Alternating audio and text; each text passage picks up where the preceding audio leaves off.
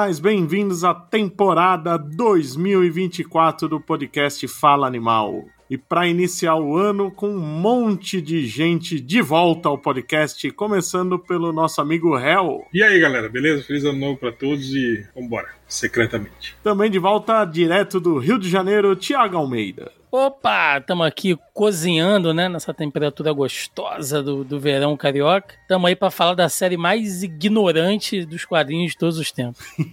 E mais um Thiago, para só faltou Branca hoje mesmo. Temos também Thiago Cardim. Olá, olá. Muito bom, muito bem. Feliz ano novo, feliz 2024 e morrendo aqui de saudade dos meus bonequinhos da Gulliver. Eu ainda tenho alguns. e o meu co-apresentador, Roberto II. Eu queria ter um mundo bélico só para juntar todos os meus amigos e sair na porrada sem perder a amizade. Mas ele, que presenciou o nascimento do Beyonder, senhor Leonardo Vicente, o Bud.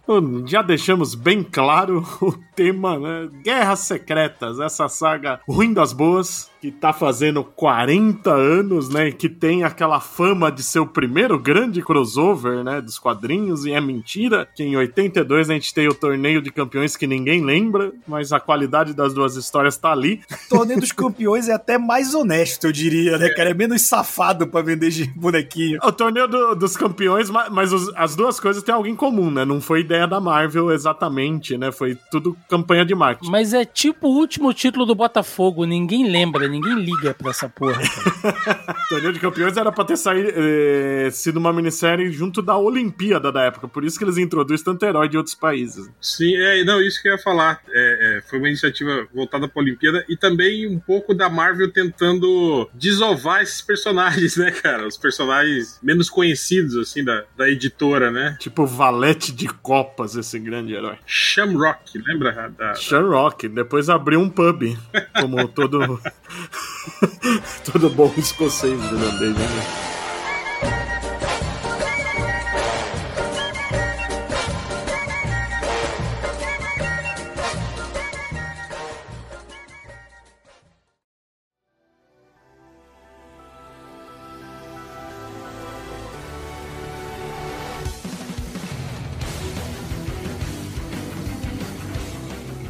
Mas as Guerras Secretas, na verdade, tem início em outra editora, né? Porque ela só existe graças a DC Comics e a Kenner, né? Em 84, a Kenner lançou os bonecos do Super Powers, né? Que era baseado no desenho dos Super Amigos, e vendeu que nem água. E a Mattel ficou meio preocupada, né? Falou, pô, os caras estão ganhando dinheiro, bem que a gente podia tentar também. E foi a Mattel que chegou na Marvel e falou: vocês não querem fazer um gibi para vender boneco aí, não? E foi daí que veio as Guerras Secretas, de uma necessidade de vender boneco, e nisso ela foi um fracasso, né? Porque a coleção de boneco vendeu mal, até porque era muito inferior ao do Super Powers, né? Muito mais mal feito, né? Feio.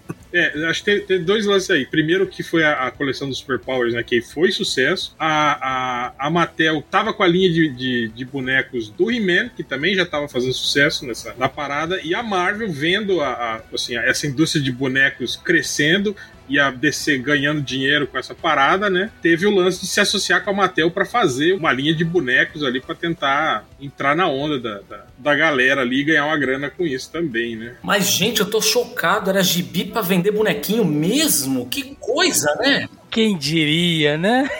Coincidência? Acho que não! É, é, muito mais honesto que algumas coisas que a gente viu nos últimos anos. Né?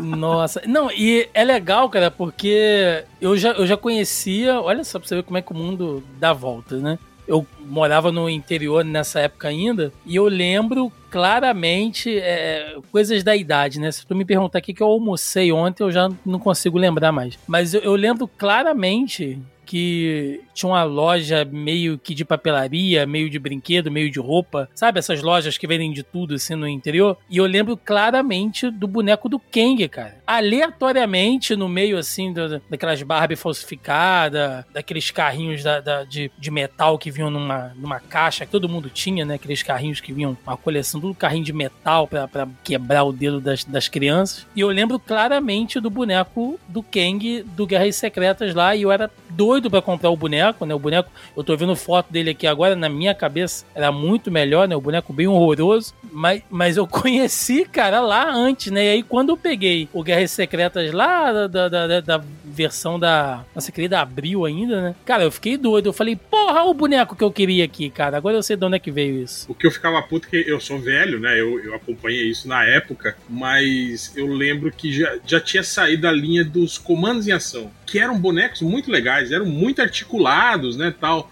E aí eu lembro que quando começou a fazer sucesso os bonecos do He-Man, tipo, os meus colegas, né, que, que tinham dinheiro, ganhavam, né, compravam. Eu nunca tive bonecos do He-Man porque simplesmente, primeiro que não tinha dinheiro e segundo porque eu não gostava. Aí eu vi o boneco e eu achei horrível, assim, né, aquele boneco parecia um anão, cabeçudo, as perninhas curtas e não tinha articulação, né, cara. Eu falei, cara, como que essa galera pode gostar mais disso do que, de, do, que do comando de ação, né, cara? Tipo, para mim o comando de ação elevou o nível, né, e a partir dali todos os bonecos tinham que, né, né, ter aquele, né, aquele nível. E aí, cara, continuava saindo esses bonecos horríveis, esses bonecos de, de guerras secretas também, tudo duro, sem, sem aquele, aquele encaixe de quadril de, de, de pino, assim, né, cara, horrível. Não, e quebrava, né? É, eu falei, cara, que brinquedo horrível, ridículo, né, cara? e aí eu, eu, eu, continuei comprando só os meus comandos de ação e, e parei. Eu parei no, no, no super-heróis eu comprava só aqueles, aqueles de plástico da Gulliver, lembra? Que eram uhum. em poses, assim, né? Bom. E aí essas outras linhas, nem os Super Powers eu não cheguei a ter também, porque, porque era caro e também porque eu, eu achava ofensivo você ter esses bonecos de super-heróis menos articulados do que esses militarzinha bosta do, do, do comandos de ação, né, cara? Fora que esses bonecos dessa série da, da Gulliver, né? Que saiu aqui no Brasil pela Gulliver. Esses bonecos do Guerras Secretas, na real, eram uma coisa absolutamente esquizofrênica, né? Se você vai ler depois o gibi, de onde veio o castelo do Homem-Aranha?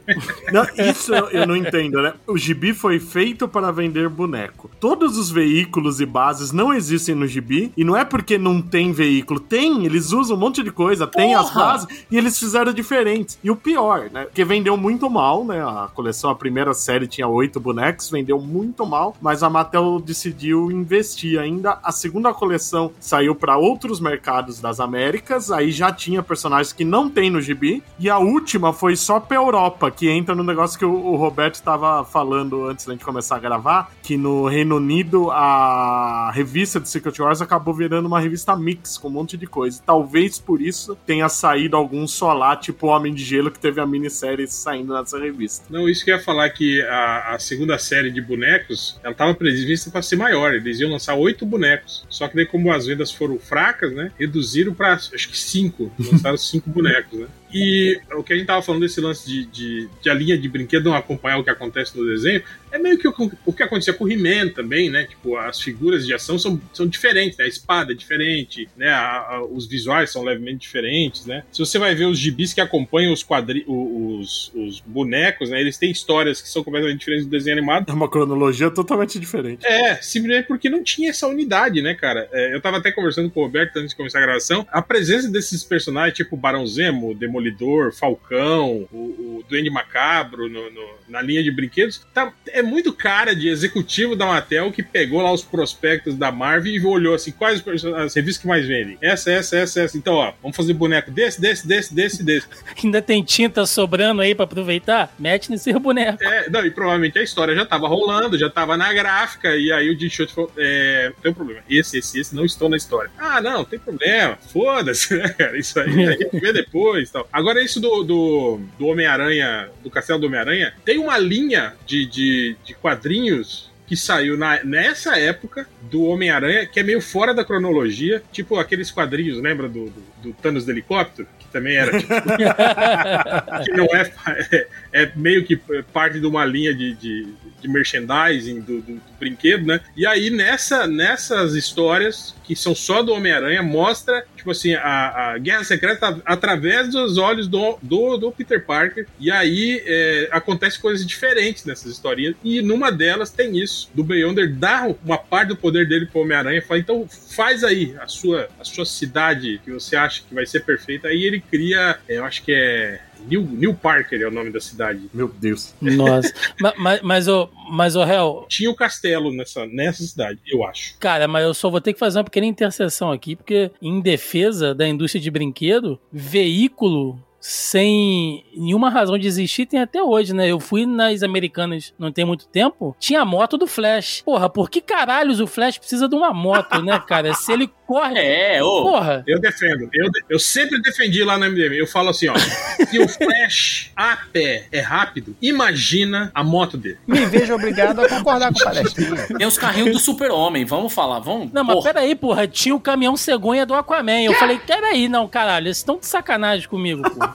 Caminhão cegonha do Aquaman é muito esculacho, tá ligado? Todos esses são fracos comparado à linha de brinquedos piratas do Brasil, que incluem aqueles soldadinhos genéricos que se agacham no chão, gritando Fire, Fire, e que no Brasil começou como soldado, aí tem Homem-Aranha, tem Capitão América, tem Superman, tem Batman. O Hulk. Maravilhoso. Jaspion. E todos eles rastejam, atiram e gritam fire, fire.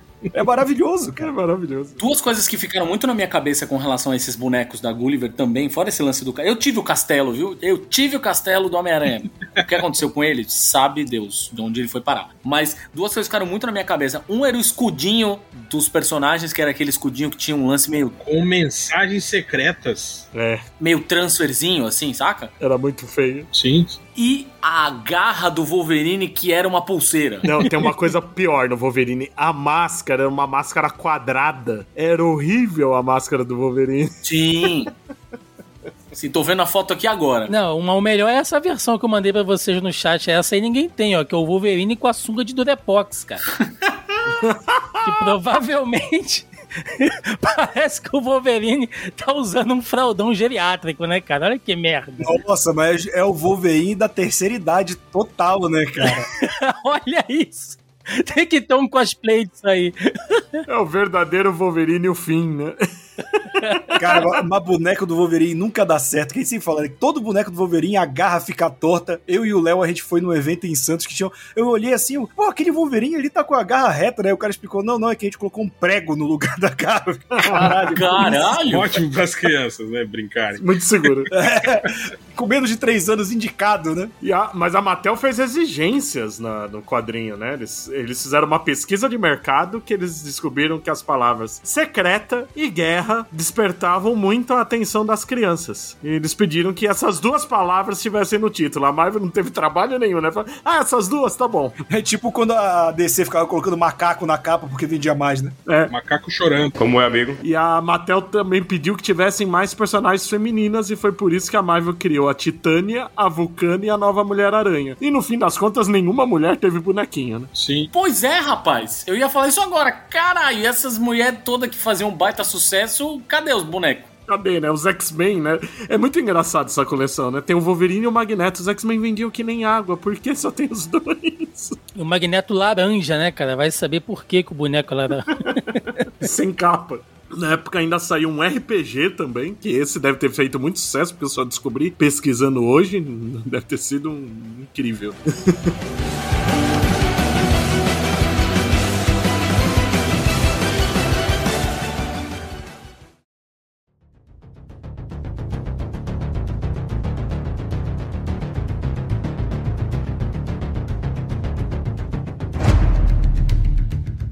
vamos falar do gibi agora, né? Já falamos bastante dos bonequinhos. Não, a gente passou 15 minutos falando de boneca, é a prova de que essa saga foi feita pra boneco mesmo, né? Sim, eu, Foi, foi. É óbvio, porra. eu tenho alguns hoje em dia. Quando eu era criança, eu não gostava, porque eu achava só o Homem de Ferro mais bonitinho, porque eu acho que o molde combinava com a armadura. Mas eu lembro que eu tive o Homem de Ferro e o Homem-Aranha normal e mais nada quando eu era criança, inclusive porque quebrava muito fácil. Eu tive uns três de cada um. Mas hoje em dia eu tenho o Kang. Kang que o Thiago queria. Invejei. Invejei, mas sem aquela. sem os apetrechos, tá tudo pelado, coitado. Mas pra escrever, né, foi o senhor Jim Shooter, que na época já era editor-chefe da Marvel, né? Já era odiado por todos os trabalhadores da Marvel. Na verdade, não, essa foi uma curiosidade que eu achei. Todo mundo diz que ele começou a subir a cabeça com Guerras Secretas. Foi a hora que ele perdeu o controle. É óbvio, ele faz ele ser o Beyonder. Então, ele acha que ele está fazendo um grande clássico. Sim. Não, é, eu li, eu li isso, que ele chegou a declarar na época, né, em entrevista, que ele falou que só, somente ele seria capaz de escrever essa história dentro da Marvel. Ele falou isso. É Tipo, um animal. Essa mesma frase pode ser dita num contexto de xingamento, né? Somente ele poderia escrever uma história dele. Só, só pode vir da sua cabeça esse negócio. No fim das contas, todos concordamos. A gente fala isso da continuação, né? Tanto que a, é, eles sacaneiam isso depois, né, cara? Acho que foi quando? Foi 2022, que tava saindo aquela Defenders Beyond, lembra? Aham. Que tinha o conselho dos Beyonders, conselho Ômega. E aí eu lembro que os, os super-heróis estão conversando com, com, o, com o Beyonder nessa revista, e eu acho, acho até que é a, é a Tigresa que tá conversando com ele. E aí ele conta é, por que, que ele fez a primeira Guerra Secreta. E ele simplesmente fala que. É, fala, ah, eu simplesmente fiz os heróis brigarem para minha diversão, né? É, eu era um ser que tinha acabado de, de ganhar consciência consciência cósmica, né? Eu era apenas uma criança, né? E o que eu fiz foi isso. Quando, quando o, eu acho que foi o, o homem molecular abriu uma brecha lá no espaço-tempo e ele vislumbrou a, a, É. a Terra. E aí ele fala, e aí eu vi aqueles super-heróis todos, né? E a minha cabeça infantil viu eles como se fossem brinquedos, né? E o que eu queria era isso, era, era brincar com eles, né? Tipo assim, e eles estão meio que dando uma, uma, uma sacaneada porque a crítica na época falou isso, né? Falou que a história era extremamente infantil, É. boba, assim. É boba, é boba e é verborrágica que, meu Deus do céu. Nossa, mas é muito, cara. Nossa, O padrão da época ela é muito verborrágica. o Claremont chorou no chuveiro, cara, porque o que é, é- é até difícil, cara. Tem uns quadrinhos. Eu não, eu não sei como, vendo hoje, que eu tô com a versão aqui da Salvat, tá aberta aqui, né? Eu não sei como é que a gente conseguiu. E eu imagino que você vai falar disso em algum momento. Como é que a gente conseguiu ler isso no formatinho, cara? Porque hoje já é ruim ler alguns quadros aqui. Tem, tem quadro que tem puxadinho de balão, assim. Porque você, você vê claramente que não cabe o diálogo ali, sabe? Os bonecos estão tudo imprensado e tem balão com fala. E é muito forçado, né? Porque tem muito monólogo. Nossa, muito, cara. Não, é- o problema não é esse, né?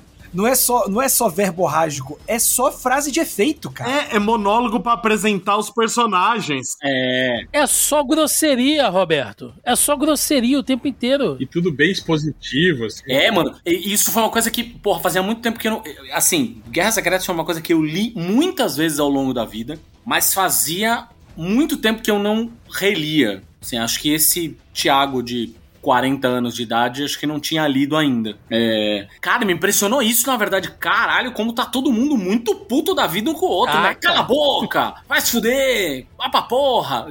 Caralho, gente, calma! Tá todo mundo nervoso, puto. Não é só o Hulk, não, mano. É tá todo mundo. O Hulk tá até professor calmo. Xavier é um arrombado, cara, nessa série, mano. Não, o, o Hulk é. O Xavier é um velho. É um velho arrombado aqui, cara. O Gavião Arqueiro dá umas patadas do caralho. Porra.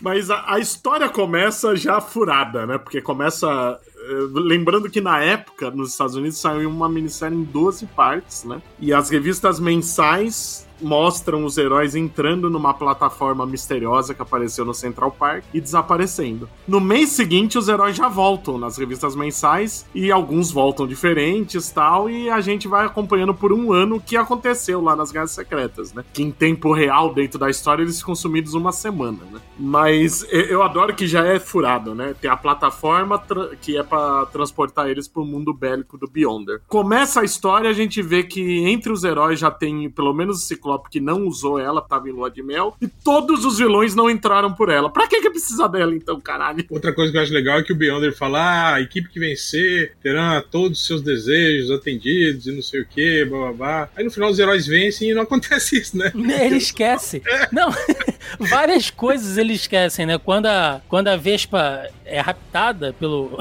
pelo Magneto lá, inclusive, né? Um negócio meio desconfortável pra cacete. Eles, eles não falam nada, eles, sim- eles simplesmente ignoram que a Vespa tá sumida, assim. E, e- e claramente você vê que o roteirista esqueceu, cara. É, dá uma, duas edições e os outros heróis não comentam. Ele né? esqueceu, cara. É a mulher, a líder dos Vingadores, eles esqueceram. Ela era a líder da equipe, né? E ninguém reparou. Tá sumida. Deixaram ela ir embora que, ah, não, aquele uniforme horrível da Vespa, deixa ela aí, né? Caralho, esse uniforme é horrível mesmo. E aquilo tem muito de também de, de- do tipo falar assim, ah, e aí, o que você tá achando do roteiro? ah, eu tô achando que tá muito, tá muito, tipo, só porradinha, tem que ter alguma coisa mais impactante e tal. Já sei, vou colocar o sequestro de uma mulher, depois ela morre no meio da história. E nem é, né? Ela tá, ela tá lá fazendo um magneto de Sugar Daddy, né, cara? Pra ganhar um pente. Porra, isso é muito triste isso. É uma bosta. Ela só fica falando é o pente, é ela se preocupando com a unha que ela quebrou, depois ela falando que tá sem maquiagem. Vai se fuder, né, mano? Caralho. Cara, eu tenho muito ódio da Vespa É, é- dessa é- época que eles faziam. Ela é- sempre ser uma babaca, nossa. É porque ela era estilista, né, nessa época. Uhum. né? Então era meio que a visão de que ela era uma mulher meio fútil, assim, meio, né, superficial, é. Sempre foi, né? Sempre foi isso, né? Desde os anos 60. Ô, me sur- Teve uma coisa que me surpreendeu, que foi uma coisa que eu, lendo, tinha esquecido. Com... Comecei a ler, esqueci completamente. Em um determinado momento, eis que surge o lagarto, que tava absolutamente esquecido no rolê. Do nada aparece o lagarto. Caralho, eu nem lembrava que o lagarto tava na história. O lagarto, ele, ele foge dos vilão, fica edições sem aparecer, de repente eles encontram ele no meio do nada, e ele tá totalmente descaracterizado, né? Ele tá todo bonzinho. tá- É, ele, ele é uma criança praticamente, né? Ele tá com a. Ele ele parece um bebê, assim, no corpo de um, de um lagarto. Ele tá muito descaracterizado e não serve pra nada. Eu não entendo. De- eles falam que a Mattel pediu só os principais personagens. Na parte dos heróis foi mesmo, né? Tirando o Demolidor que faltou. Mas, cara, o Kang nessa época era um dos vilões principais. A gangue da demolição. Porra, o Garra Sônica, o, o- Pelo amor de Deus. O Garra Sônica não foi convocado. Ele foi. Ele tava lá na nave do Galactus ainda. Entrou de gaiato do navio. É, cota. É, esse eu passo um pano por causa disso, mas. Não, não, mas cara, a gangue da demolição querendo peitar o Doutor Destino é tipo assim, caralho, irmão, peraí, né?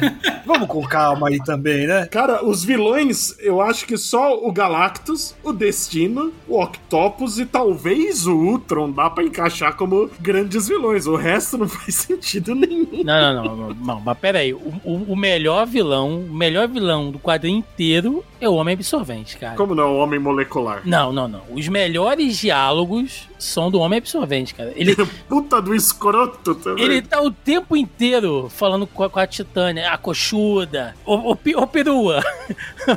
perua, cara. O pior é que eles eventualmente se casam, né? Isso que é pior. Conquistou ela só na base da cantada de pedreiro, né? Ele conquistou aquele coração. Total, né? Não, mas tem coisa que você vê, real, que, que não passa mais. Tem uma hora que ele tá sentado, tipo, é, frente de, de obra mesmo, né? Tá o, o homem absorvente com a, com a gangue da demolição sentados assim. Aí tá vindo a.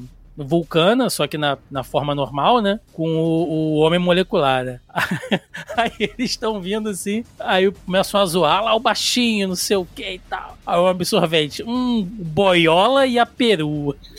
boiola, cara. Como é que isso passa? Cara. Hoje jamais, velho. Jamais ia passar. Não, o Jim Shooter, o Jim Shooter, como roteirista, era um excelente editor, né? Porque, meu Deus do céu, cara, os diálogos são. Ou seja, não era, né? Porque Exato. no fim também, como excelente editor, também não era, né? Mas enfim. Não, é que ele é tão ruim escrevendo que a gente até esquece. Ele foi o cara que salvou a Marvel da falência, né, gente? Vocês têm que lembrar disso, né? Foi. Ele foi um bom, um bom editor. Não, não, a, prim- a- a primeira metade, a primeira metade do Jim Shooter é muito boa. Quando Guerras Secretas talvez tenha corrompido a alma dele, né? O roteirista, realmente, ele nunca foi dos melhores. Eu acho que ele foi melhor lá na Valiant do que na Marvel ainda. Mas editor, até as Guerras Secretas, ele foi um bom editor. E mesmo nas Guerras Secretas, pode ser ruim, mas foi o gibi que mais vendeu desde 1959, né? Que deve ter sido algum Superman nessa época, né? É, aí tem uma outra questão, né? Se ele foi um bom editor ou um bom homem de negócios. Aí é outra conversa, né? Sim, sim. É, mas sempre se confunde, né? Pois é. Mas o- eu- outra coisa que também eu adoro, que é, logo que ele chega, eles veem que tem os vilão do outro lado e tal, e vem o Beyonder, né? Que não tem uma forma física ainda, né? Só uma voz, é a voz de Deus ali, né? Abrindo um buraco no espaço. Ah, você se treta aí, quem ganhar eu faço o que você quiser. E aí toda hora tem algum, algum monólogo ou, ou narrador falando que eles estão lutando pelo destino do universo. Aonde? É a megalomania total, cara. Não tem nada disso ali. Fala umas 20 vezes durante a minissérie. Isso não, não tem nada de destino do universo. Isso claramente devia ser uma chamada da Mattel, Uhum. né? Que tava lá. Não, temos que Ah, ter os heróis sim. lutando pelo destino do universo. Coloca isso sempre que puder no quadrinho. É muito escroto, cara. Eu, eu me divirto muito lendo isso, porque é bobo demais. Mas eu, eu acho que vale, que a história é genérica, né? A gente vai passar por alguns pontos, mas eu acho que vale a gente dizer que o evento dela ser tão gigante também fez com que ela fosse publicada na época aqui no Brasil, né? E a, e a gente tá falando da época da editora Abril que a gente tinha delay de 4, 5, 6 anos nos anos 80, né? Uhum. Exato. E foi pressão da Gulliver que lançou os bonecos no Brasil, né? A, a- o pessoal da Abril, né? Os caras que não era dos quadrinhos aceitaram e o pessoal da, da editoria da Abril Jovem não queria. Eles foram contra, mas foram voto vencido na época, né? E acabaram tendo que publicar pra fazer a venda casada pro, pros bonequinhos, né? E gerou aquela minissérie em 15 edições onde não tem a Capitã Marvel, não tem a Vampira, onde o professor Xavier acaba aleijado de novo, a Tempestade volta ao, ao visual clássico no final, o Homem de Ferro o Tony Stark e outras loucuras a mais. Mas Não, o, o Star Fox vira o Fera, né? O uniforme negro. não, não, isso é no Star Fox, é na, é na saga da encruzilhada que acontece. Ah, é verdade. Mas o Homem-Aranha volta com o uniforme, porque ele pega o uniforme negro Volta. nessa saga, depois ele, no final, fazem desenhando que ele volta, né? Sim. Inclusive, isso vai afetar depois, né? Que tem uma capa do Hulk, da, acho que do McFarlane, que é ele lutando com o Aranha de uniforme negro, e no Brasil eles redesenharam. É a, é é a mesma história do Star Fox Fera. Sim. Que, que o Homem-Aranha não, não podia estar de uniforme negro ainda, porque ele- o, o uniforme não, não existia ainda no, Sim. no quadrinho do Brasil. Não, e várias coisas. Por exemplo, é, é que é, se a gente for pensar bem, Guerras Secretas, ela teve. Ela, ela impactou bastante assim a cronologia dos heróis. Né? A gente teve a criação do. Mais do que a gente imagina hoje em dia. É, a gente teve a criação do uniforme negro, a gente teve a substituição do, do Coisa no Quarteto Fantástico É, pela Mulher Hulk, né? pela Mulher Hulk, que era na fase toda do, do, do Bird, e, e, e isso na, na edição da Abril não rolou, né? Na, na edição da Abril, o, o Coisa, a Mulher Hulk volta, vo- volta sozinha, como Mulher Hulk mesmo, e o Coisa só fala: Ah, vão lá que eu vou ficar aqui só um pouquinho, né? Que depois eu alcanço vocês lá, né? E tipo assim, era como se o Coisa Vai na frente. continu- é, tivesse continuado no grupo, né? Tal. Tá, a gente teve o professor Xavier voltando a andar, né? No, no, no final dessa, dessa, dessa saga. E é muito. Tava conversando com o Roberto isso. Na verdade, não. O Xavier é um, é um que é um problema até lá fora, né? Porque na, na versão da Abril, Sim, ele volta pra cadeira de rodas. Mas mesmo na versão original, se você ler, na primeira edição, quando eles chegam no mundo bélico, ele tá de cadeira de rodas, mas ele já andava na época. É um erro cronológico que aí nas outras edições alguém, o próprio Xavier comentar, parece que o Beyonder, ele observou a gente, tentou consertar algumas coisas. Ele me viu tanto tempo na cadeira de rodas que ele me deu uma cadeira e eu não preciso mais. É, mas tem. Não, e aquela parada que do nada ele aparece com aquele uniforme amarelo com X no peito. né? Sim, e some, né? horroroso, né, cara? No, no final ali da, da, da- saga, né? Que é, que é claramente o Mike Zack falando: Ah, eu não vou desenhar esse, esse cara de terno gravado. Vai tomar no cu, eu vou inventar um, um uniforme aqui que fica mais fácil de desenhar. Tem um xizão preto no nossa. peito do cara e Mas tem uma hora que ele fala, porra, bem que eu podia estar com a cadeira de roda aqui, que eu tô com as pernas doendo. Cansado nessa Igual um porra. né? velho filho da puta, cara. Ciclope, puxa uma cadeira pro pai, que eu tô cansado. Mas ele quer a cadeira de roda, Roberto, pra passar na, na fila de prioridade. É um Não, arrombado, é só cara. porque não era o Lee desenhando, né? Senão era uma cadeira flutuante. É verdade. e, o- e- e o Xavier com as pernas toda sarada, malhada, né? O aleijado com a perna musculosa, cara. Sem condição. E lembrando, né, que depois dessa publicação das Guerras Secretas pela Abril, quando as revistas alcançaram, teve um resuminho numa edição do Capitão América, né, que virou uma história de 20 e poucas páginas resumindo tudo e com os final certo. E a, a gente só foi ter as Guerras Secretas completa mesmo nos anos 90 na Teia do Aranha. Exato. E depois disso saiu 20 vezes agora também já, né?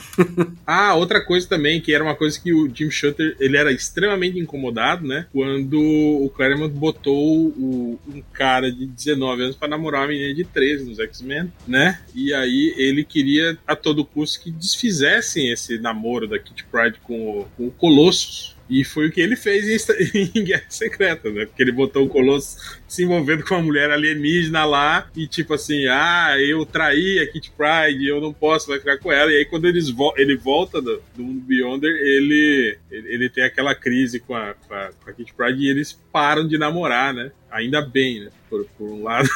É, tinha uma, tinha uma razão aí. Tinha uma razão. É, exatamente. Nessa ele tinha, nessa ele tinha. Nem sempre ele erra. E com dor de corno pelo tocha humana, né, cara?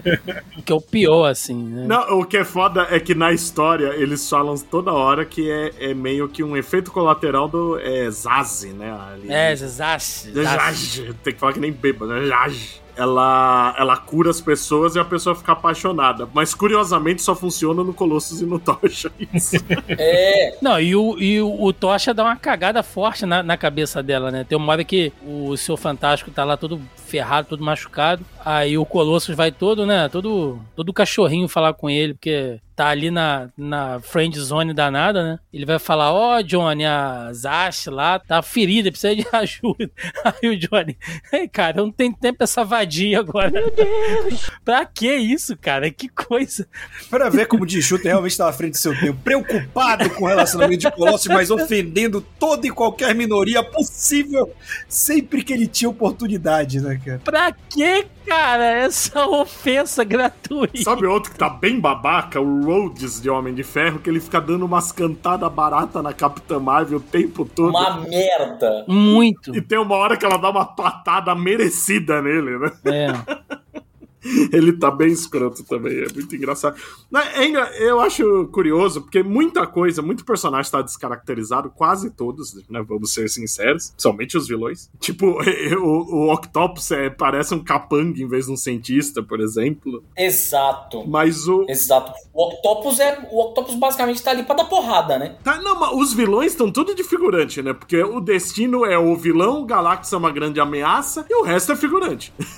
mas o. Tem alguns detalhezinhos que eu acho legal que eles pegam da- do que tava acontecendo nas mensais. Tem o Banner já perdendo o controle do Hulk, né? Porque tá perto já da saga da encruzilhada. Tem o próprio Woltz falando que tá com dor de cabeça, que era um negócio que a armadura tava, tava programada pro Tony e não funcionava bem com ele. Depois isso vai foder a vida dele. Tem alguns detalhezinhos assim, mas no geral, realmente, meu Deus do céu. O- os X-Men, eh, nunca a gente entendeu o preconceito que os X-Men sofrem como nesse gibi, né? Muito. Porque todo mundo trata eles que nem merda, né? Caralho, é um exagero. E assim como o Xavier é um arrombado, eu fiquei impressionado. Eu adoro o personagem, mas eu fiquei impressionado com a porra do Magneto. Caralho, eu não lembrava como o Magneto é uma outra coisa, né? Sim. É um outro negócio. Sim, é, é, é um.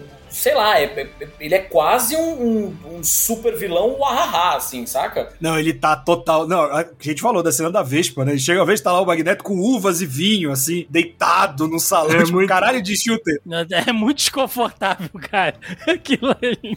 Eu acho que não tem um recordatório dela falando que ele tá parecendo o Richard Gere, eu acho, alguma coisa assim. Tem. Eu acho que numa- na versão da Abril tem isso, cara. Eu lembro disso. Será? Eu acho que tem. Na da Salvati não tem, não. Porque na da Panini também não tem, mas eu lembro disso. Eu acho que talvez em alguma das versões da Abril tenha isso. Como se não fosse suficiente o que o Jim Shooter já escreveu, os caras ainda incluíam o diálogo, né? Não, cara, mas se tu pegar, acho que não só pros X-Men, né? Acho que fica bem, bem claro realmente isso que vocês falaram, que o, o preconceito que eles sofrem. Mas o Jim Shooter, é- é- assim, se, se dá pra gente meter mais é, é, categorias de preconceito aqui no quadrinho, vamos fazer isso, né? Porque eles batem direto nessa, nessa tecla dos X-Men, né? Inclusive tem um, um, um diálogo aqui que é um sabão que o Wolverine passa no Capitão América, meu amigo. Que ele fica até murcho, né? O, o soro do super soldado até escorre pela perna abaixo dele ali, um sabão que ele leva. Mas tem o, o, Tocha Humana, né? Falando com o Homem de Ferro, que o Homem de Ferro tá querendo levar o Colossus lá pra, pra Zizash acho que fazer aquela cura nele e tal. E aí o Tocha Humana fala, né? "Ah, mas será que vai dar certo? Porque ela tá tratando da gente aqui, nós que somos humanos. Será que ela vai conseguir? Porque ele é mutante e tal. Tipo, dando a entender, né? Não é gentinha como você, né? Caralho. É, e tal. Aí o, o Homem de Ferro vira e fala, porra, cara, bacana, né? E olha que ele nem é preto. Imagina se ele fosse, assim. Então, é, é, é escrachadamente trabalhando com essas questões de preconceito aí. Até a Encantor chamando a, a, a Vulcana de rechonchuda, né, cara, o tempo inteiro. A gangue da demolição chama ela de gorda uma hora também. É, várias vezes. Todo mundo, né? A gorda ali. Chama de vaca. Fica fazendo mu, mu pra ela, cara. É, Cara, é um absurdo. É muito errado, cara. como pode isso, cara? Bom, mas tá aí. Vocês falaram, tem uma personagem que eu gostei, que eu não lembrava que tava tão legal assim, é a Encantor. A Encantor tá fiel ao que ela é. Tanto que ela fica tentando arrastar o Thor, né? Ela tá um pouco se De fudendo todo jeito. guerra. E depois ela seduz o, o- tenta seduzir o Doutor Destino e, e dá com os burros na água. Aí tenta seduz lá o Hulk e põe ele pra dormir. Depois ela tenta seduzir o Capitão América e leva uma escudada no meio da fuça. Cara, é achei que a personagem tá uma personagem bem, bem- E tem uma edição posterior, né? Depois do Thor, que ela tá contando tudo que aconteceu pra irmã, né? Que é desenhada pelo Ron Frame, se eu não me engano. Uhum, É, é tipo uma história perdida das guerras secretas. né? Isso. Ô, Vicente, tu, tu lembra da, da cena quando ela volta com o Thor? Que eles voltam, que eles também estão deitados. É, é- é cheio de conotação sexual, né? Eles estão deitados lá num- numa, numa grama lá também. E aí eles voltam no meio de uma treta, né? Ah, acabou de ter um puta quebra-pau e o É. Thor tava lá de boa com ela. Não, é, aí ela, ela teleporta o Thor, ele sai no meio lá dos, dos vilões, aí todo mundo super espantado, né? É, é, Encanto, você tá com o Thor e tal, todo mundo assustado. Aí tá o homem absorvente no fundo. Eles estavam transando, né?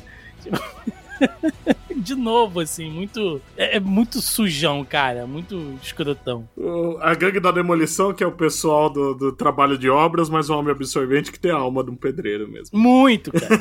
muito. Tava transando lá, transando. Eu, me sinto até envergonhado de dizer que eu gosto do homem absorvente hoje em dia como super-herói. Ah, mas é legal mesmo. Ele é, é. Eu- quando usam ele no Thor, no Hulk, ele costuma funcionar melhor do que numa merda como essa história. Mas e- e tem um negócio também que ele separa. O Beyonder separa eles em herói e vilão, né? Tem o negócio do Magneto tá do lado dos heróis. Que é acho que a segunda vez que isso acontece, né? Porque nessa época já tinha saído Deus ama e o Homem Mata, né? Então é, é aqui Que também é uma saga que tinha sofrido recortes da Abril, né? também. E a- aí aqui acho que é meio que onde mais define, mas realmente em nenhum momento o Magneto sou heróico aqui, né? Tomar no cu, né? Mas tem muito desses negócios de se dividir, né? Os- o destino não fica com os vilão de cara, o Magneto vai embora, os X-Men depois fica com o Magneto. Tem uma cena que eu acho tão ridícula, porque tem umas bases que o Beyonder deixou pra todo mundo usar, né? Aí justamente nessa, acho que é até na cena que o Magneto tá lá com o Vin, as uvas e tal, do nada tem um telão, uma videoconferência com o Dr. Destino. Como é que o Dr. Destino sabia que ele tava lá, como ligar, quem ia estar lá? É uma cena muito idiota. Não, e uns lugares gigantes, né, cara? Tem uma. Um, acho, acho que é na base mesmo que os heróis acham, né? E aí o Capitão América tá ali todo, né, dando as ordens e tal. E aí tem uma hora que ele fala: vamos nos encontrar na sala do domo, no quadragentésimo, quinquagésimo primeiro andar. Cara, que exagero, cara. pra que um negócio tão gigantesco assim? É, eles dão a desculpa que o mundo bélico é construído de pedaços de vários lugares, né? De vários planetas. Sim. É, isso que eu ia falar, que eles citam, por exemplo, quando até a, a, a nova Mulher-Aranha, né? E aí eles falam, ah, tem um bairro inteiro, né, de Denver, Denver, aqui, né? né, desse planeta, né? E tipo assim, só, e só cita, assim, né? Tipo, os heróis não demonstram o mínimo de preocupação, tipo, caralho, imagina essas pessoas cheias de alienígenas hostis nesse mundo, né? Como será que eles Não. estão? Foda-se. Denver, eu sou de Nova. York, né, amigo? É, mas é isso, cara. É isso, cara. São heróis muito preocupados mesmo nessa história. É o Galactus tenta devorar o planeta e o Senhor Fantástico acha que é certo pra, pra ele ter o desejo de acabar a fome atendido pelo Beyonder e vai salvar mais gente, né? Não, mas calma, Vicente. Eles não ligam nem entre eles, cara. Quando, quando o Colosso se fode lá, os X-Men mete o pé. O Wolverine, "Ó, a gente não vai pegar o Colossus, não. Xavier, não, deixa ele aí, né? O velho desgraçado, cara. Deixa ele, ele é comunista, né? É. o cara é todo torto no chão. Não, deixa esse puto aí, vambora, né? O Capitão América vai cuidar O dele. cara da família Rasputin ainda, né, cara? Pô, É, ainda tem isso. Porra, pegando criança, né? Mas tem um momento que eu gosto muito, que eu acho uma cena foda, que é, é, acho que é depois da segunda grande luta entre os heróis e, o e os vilões, quando o Homem Molecular joga aquela montanha em cima deles. E o Hulk fica segurando ela sozinho na- nas costas. Essa é uma cena bonita. É até a capa, né? Acho que é a capa da edição 4. É a capa, é a capa. Essa cena é legal da história. É, não, e é legal, tipo assim, como eles dão um jeito, né, de sair, do, tipo, é, os cientistas ali se unindo, pegando componentes, o lançador de teia, da armadura e não sei o que, montando uma parada, é, pra... É, as flechas do gavião, é bem legal essa parte. Isso aí foi, foi, foi legal mesmo. É, mas depois o Gavião e o Homem-Aranha vão cobrar o, o Reed, né? Pô, você pegou nosso. Tipo, e agora? O que a gente faz, né? O que, que eu faço, né, cara? Tá o, o Gavião amolando uns pauzinhos assim pra fazer de flecha. E o Homem-Aranha duro, né, cara? Como é que ele vai fazer outro daquele negócio daquele? É muito bom isso. Ele fica felizão quando ele põe o uniforme preto lá, já sai disparando teia na cara de todo mundo. Voltou! Sim. É tetra, caralho! É, isso aí. Eu lembro do Gavião Arqueiro no Saturday Night Live lá, quando ele, ele participou do meio da invasão dos Chitauri. Ele falando: Bom, é isso aí, galera, eu vou embora. Como assim? É. A invasão tá no meio. Ah, eu já matei os 18 Chitauris que eu tinha aqui, as minhas 18 flechas. Infelizmente tenho que ir embora aqui. Fui. Essa foi minha contribuição, né?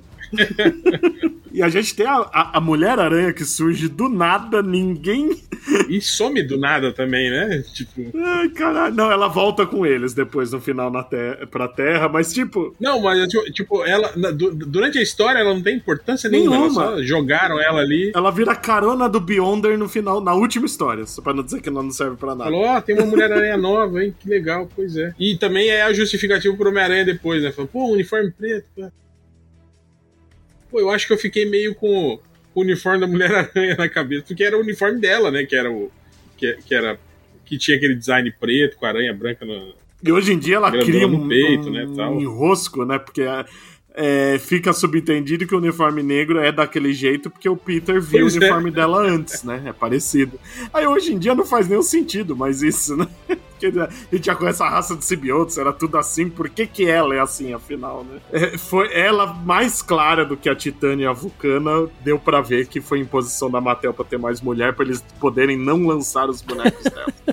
Mais mulher pra ninguém se importar, né? Mas o visual da Mulher-Aranha é bonito, É bonito. e não é extremamente sexualizado que nem da Titânia, né? Que a Titânia parece uma dominatrix quando ela surge, né? Sim, total, né? Agora, a Titânia e a Vulcana tem uma questão. Quando elas aparecem e o Dr. Destino faz lá as experiências pra dar os poderes pra elas, não sei o quê, você fica se perguntando, legal, De onde, né? de onde vieram essas mulheres? Leva umas três edições pra eles falarem de Denver, aí você entende. Pois é, até aquele momento ninguém tinha falado de Denver. Curiosamente, quando a Mulher-Aranha aparece, tudo bem, aí ela fala de Denver. Ah, tem. Ah, jura? Que, que legal. Que bom que vocês avisaram isso, né? Porque parecendo duas humanas aí pra fazer um monte de edição e a gente não sabe nem de onde de cato elas E vieram. do nada, né? A Vulcana é uma puta mina gente boa, você não entende por que que ela quis ganhar poder, pra quê, né?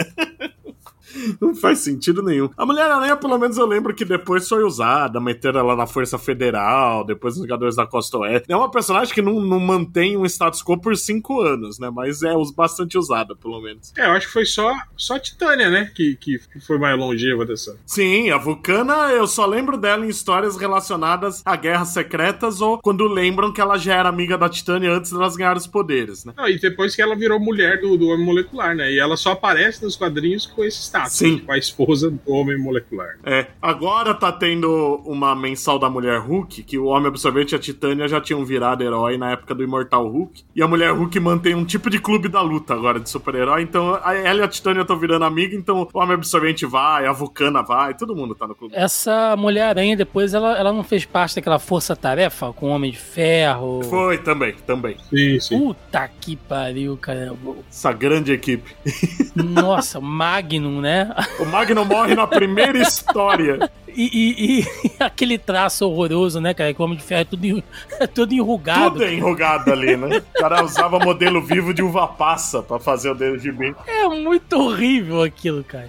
Ai, meu Deus. Era horrível, era horrível. Mas ainda era pior que as Guerras Secretas, inclusive. Sim, muito, muito. Mas quanto à arte, né? A gente falou aqui fora da gravação, né? Que ela oscila muito, né? Sim. Não, ela já, já, já foi pro caralho, né? Porque a gente tem ali as edições 4 e 5, o Bob Layton entrando no lugar do Mike Zack. O Mike Zack volta pras edições na 6, né? Arte interna, o Bob Layton continua fazendo as capas. Mas como a gente comentou aqui fora da gravação, cara, claramente deu trabalho pro arte finalista, porque tem umas partes em tá totalmente garranchado, muda o estilo. Não tem. Cara, tem uma hora que ele desenha o Hulk, parece um macaco, sabe? Muito.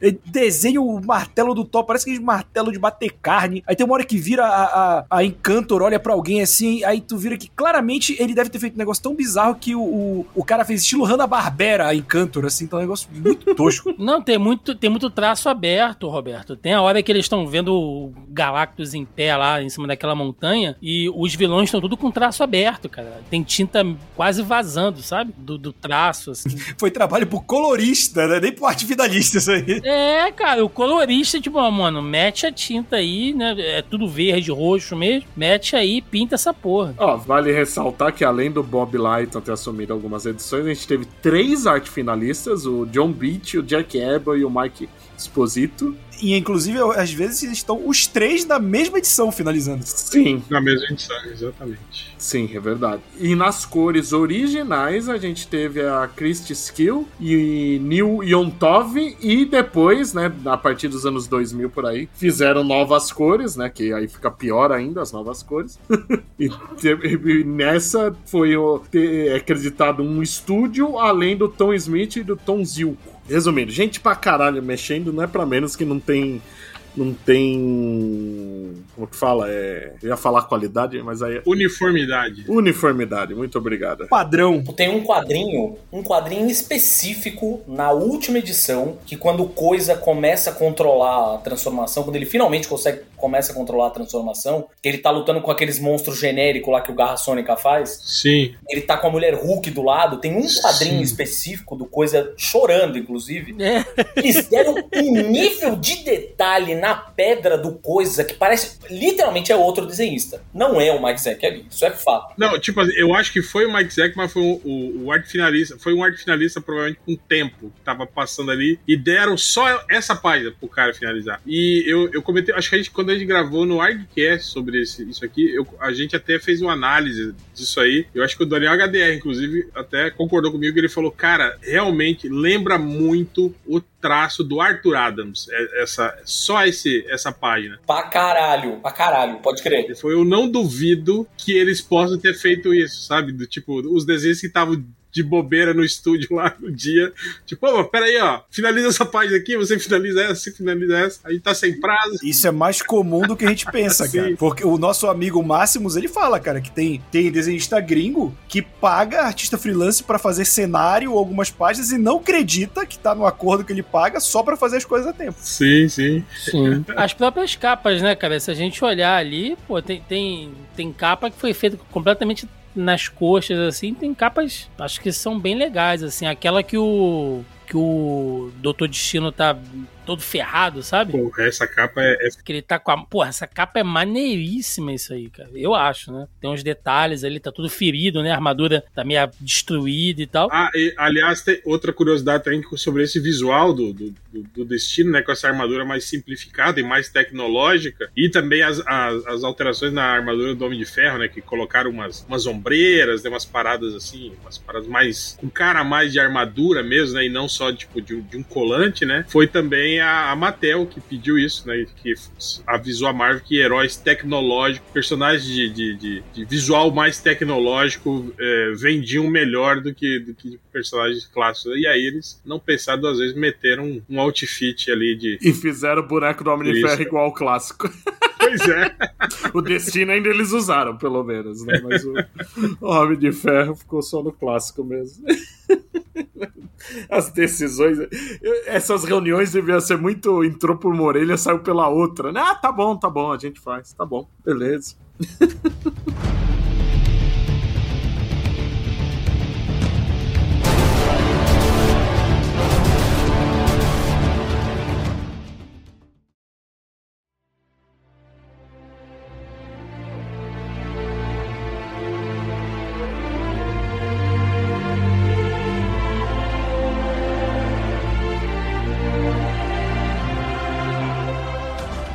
Coisa que acontece também durante a história, que eu acho fantástico, porque é aqui que é inaugurada, né? Não, é, não vou dizer que é a primeira vez que o Doutor Destino faz isso, porque ele já tinha tentado com o Surfista Prateado umas 70 vezes até então. Mas é aqui que fica marcado o negócio dele sempre estar tentando roubar o poder dos outros. Sim. Então, os vilões que realmente fazem alguma coisa é ele e o Galactus que tenta devorar. Os outros vilões chegam uma hora que eles se enchem o saco e vão embora. né?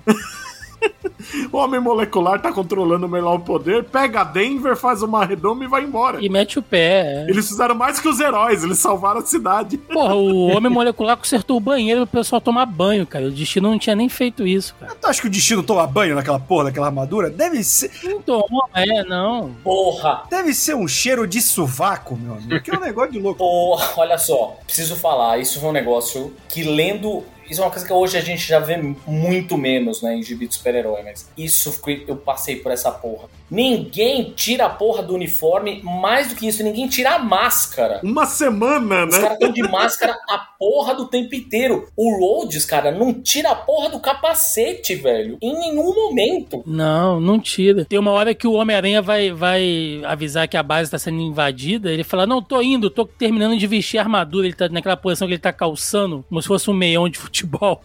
Me conformo com isso. cara. Ele tá botando tipo.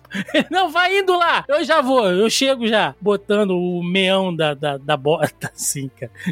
Acho que tem só uma cena, na verdade, do Peter sem a máscara que ele tá comendo alguma coisa. É, ele tá comendo um sanduíche. Mas ele tá longe dos outros heróis. É, que ele só levanta a máscara.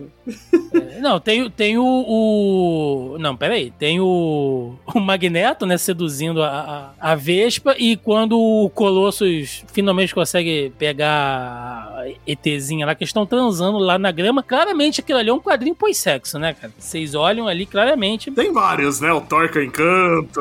Não, ele tá, ele, ele tá só de sunga e bota, cara. A mina tá com, com roupão de banho, ele tá de sunga e bota, assim, claramente. Né? Como diz o homem absorvente, estavam transando, né, ali. Porra, é muito desconfortável. Mas é, o que importa é que os vilões salvaram Denver e os heróis nem foram olhar como tava a cidade. Que se foda Denver. Se depender do Xavier, então, que se for. Xavier, quero, quero mais é que se foda, eu tô andando. Não, e o que eu gosto também é, é, tipo, é o puta Deus Ex Machina no final, né? Do tipo, cara, não tinha mais pra onde ir a história, o, o- o destino virou super poderoso, matou os heróis. Aí tem aquela parada que já foi usada também 500 mil vezes, né? Já derrotaram o Thanos. Todo personagem que se torna oni, onipresente, onipotente, os caras derrotam assim, né? Tipo, botando, botando uma dúvida na cabeça do cara e aí ele mesmo se derrota, né? Tipo, que o, o, o Garra Sônica fica lá, mas e aí? Mas e se eles não morreram, hein? Já pensou, hein? Se ele estiver vivo, hein? É, que já é o Beyonder no corpo dele, né? Manipulando. É, É mó motoboy de treta, né, cara? Esse filho da puta. Mas, ô, real, a gente tem que pelo menos, assim, dar um, dar um crédito que os caras tentaram, né? Porque tem aquela parte lá que o, que o destino tá deitado na cama, fica ele. É onde ele vai, a, a porra do, do Garra Sônica vai com ele, né? E ele entra, cara, nos monólogos longuíssimos, assim, sabe? E, e começa a recitar é, é, uns lances de filosofia grega, sabe? Tipo, ah, o que será dos homens se não houver o amanhã, né? E aí entra numa loucura, assim. Tipo, você vê que o cara tá em, em outro nível. Assim, houve um certo esforço do, de, de roteiro. Tipo, ah, já que a história vai pra isso aqui mesmo, pelo menos vamos dar uma embasada aqui pra mostrar que, que os caras. Ah, pô, cheguei no quadrinho que, que o Senhor Fantástico tá dando uma muleta pro Hulk. Me desconcentrou aqui. o Hulk de sunga branca. Hulk de sunga branca, cara. De sunga branca, pode crer. O Maravilhoso. Hulk, porra, tô aqui, ninguém vai fazer nada por mim, eu sou o fantástico. Ah, Toma, eu só posso fazer isso aqui por você. Toma uma muleta. Que sacanagem, cara. Não à toa saiu puto da vida, né, o Hulk. A muleta parece uma britadeira. Filha da puta tem um aparelho que cura, mas pra você eu tenho uma muleta. tem um aparelho que ressuscita, né, cara?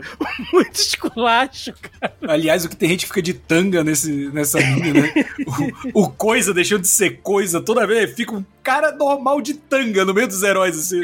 Ih, coisa, voltou a ser humano ali. E aí, rapaz, terça-feira, né? Poxa. Mundo Belo que é muito quente, cara. O Colossus vive tirando a camisa também quando ele não tá na forma metálica, fica com aquela sunga. Tá, cara. É muito escroto. O quarteto, pelo menos até que da- das três equipes presentes, o quarteto é mais, mais fiel, né? É. Acho que o Jim Shooter devia gostar mais deles, né? Porque os Vingadores, tirando o Capitão como líder, ninguém faz porra nenhuma. A Mulher Hulk é espancada, a Vespa morre. Não, pera aí. O Gavião Arqueiro mete uma flechada no cara da gangue da demolição, no lourinho lá da gangue da demolição. No Batistaca. Bate-staca. Play! E ele derruba, cai numa flechada. Tal! Ah, errou, errou, não sei o que. Não, eu tava só testando, não pode chegar muito perto, não sei o que. Lá, o cara vem pra cima e ele, pô, isso aí, gaviota. E ele usa também aquela flecha explosiva dele pra dividir no meio lá, né? Aquele negócio que, que jogam em cima deles lá. um é. Ah, pode crer, pode crer. Ah, a, a montanha, né? Ah, é verdade. é, pois é. Antes da montanha. E aí depois, como diz o réu, acabou o trabalho dele, porque não tem mais flash. Cara, uma flecha explosiva que divide uma montanha ao meio. E acabou. Eu fico imaginando pra que que o cara leva. Tipo, hoje, deixa eu ver que flecha eu vou levar. Eu vou levar essa aqui, a flecha corda, a flecha. a luva de boxe, a flecha. E a, Flecha luva de boxe. e a flecha que explode uma montanha ao meio, né? É tipo na É DC, né? O, a Ricardita pega as flechas do arqueiro verde e tem uma que é nunca, nunca usar. Aí uma hora ela usa uma flecha que leva as pessoas pra zona fantasma. Caralho! Por quê? E como, né? Ele tinha isso. Eu, eu gosto que eu, eu fico passando as páginas, né? Eu, eu fiquei que nem o Thiago agora, que é tipo, o Homem de Ferro olhando assim pra Mulher-Aranha. Ele, é, ela certamente é estranha. Não dá pra saber de que lado ela está. Ela pode nos distrair a qualquer momento. Tenho que ficar de olho. E ela tem os pernões. Tipo, caralho! tipo, É, Não, o quê, Rhodes tá cara? no cio nessa minissérie, cara. Não, o Rhodes, meu Deus do céu, cara. Cara, é, não, e é muito errado. É muito, tipo, a visão do Jim Shooter. Do, do- do- esse cara aqui, o que, que esse cara é? Era o segurança do Stark? Ah, então ele deve ser um- assim, ó. Ele deve ser assim. Ele é muito escroto, cara. O cara quer pegar toda a mulher que ele vê e tal, não sei o quê. Mas os X-Men que eu acho mais impressionante, cara. A gente tem o Xavier fazendo sacanagem, o Wolverine a- a- arranjando encrenca com todo mundo, o Colossus iludido, a Vampira, o Noturno e a Tempestade e o Ciclope não fazem porra nenhuma.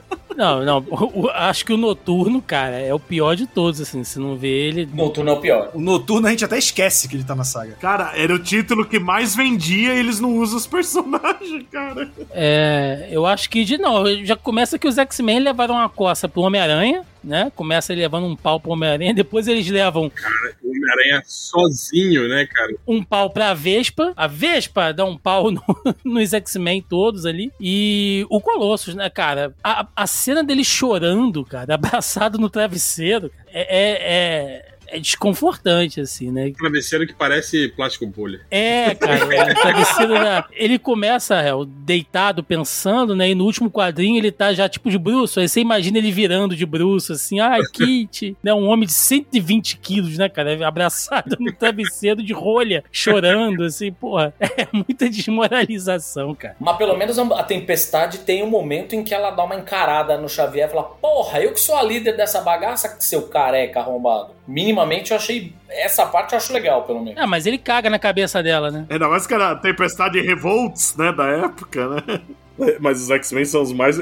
Na parte dos heróis, são os mais descaracterizados. A gente falou do lagarto que sumiu. Tem o Loki Red, né? Que ele chega, some e só volta na última edição. Uma namoradinha, né? Mas ele tava fazendo o quê? Tava transando, né? Tava transando com outro dragão. Ele chamou um homem absorvente, transando. E o Loki Red nunca tá com a cor certa. Todas as aparições dele, ele tá com a cor errada. E ainda ele leva, né, outro dragão pra terra quando eles voltam. É, é muito bom que ele só é, tipo, estão aqui os X-Men, aí o Colossus nada. E Lockheed, o dragão, tipo, ok, Colossus. É- essa primeira página de apresentação é muito idiota, cara.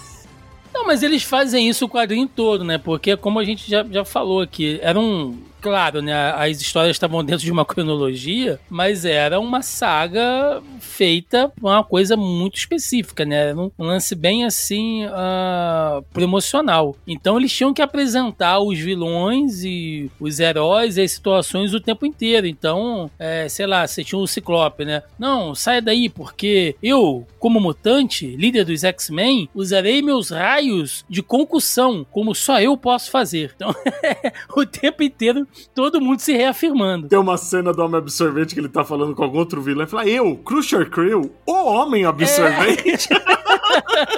Ah, outra coisa que eu lembro que deu um problema que a Marvel teve que reticonizar depois e dar uma. Foi o lance do, do- quando o Homem-Aranha vai lá pra, pra fazer o uniforme dele, né? Que ele entra, ele encontra o Thor, o Thor tá saindo com elmo e capa e fala: Caralho, como é que você conseguiu consertar essa roupa? Ele fala: Ah, tem uma máquina aí dentro que faz, né? A sua roupa, você só pensa e ela faz. Aí o Homem-Aranha entra e usa a máquina e aí a gente descobre que era o simbionte. Aí as pessoas começaram a falar: Peraí, então quer dizer que o elmo do, do, do, do Thor. do Thor e a capa dele são dois simbiontes também, que ele tá carregando esse simbionte pra, pra cá desde as Guerras Secretas, né? Aí não, aí inventaram lá isso. Não, não, era uma outra máquina. É. O simbionte estava preso ali, né? O Homem-Aranha usou uma outra máquina, né? Ele, ele, ele não sabia qual máquina era e aí ele usou a máquina errada e tal, não sei o quê. Tá, O Thor não sabe da especificação das coisas, arrombado.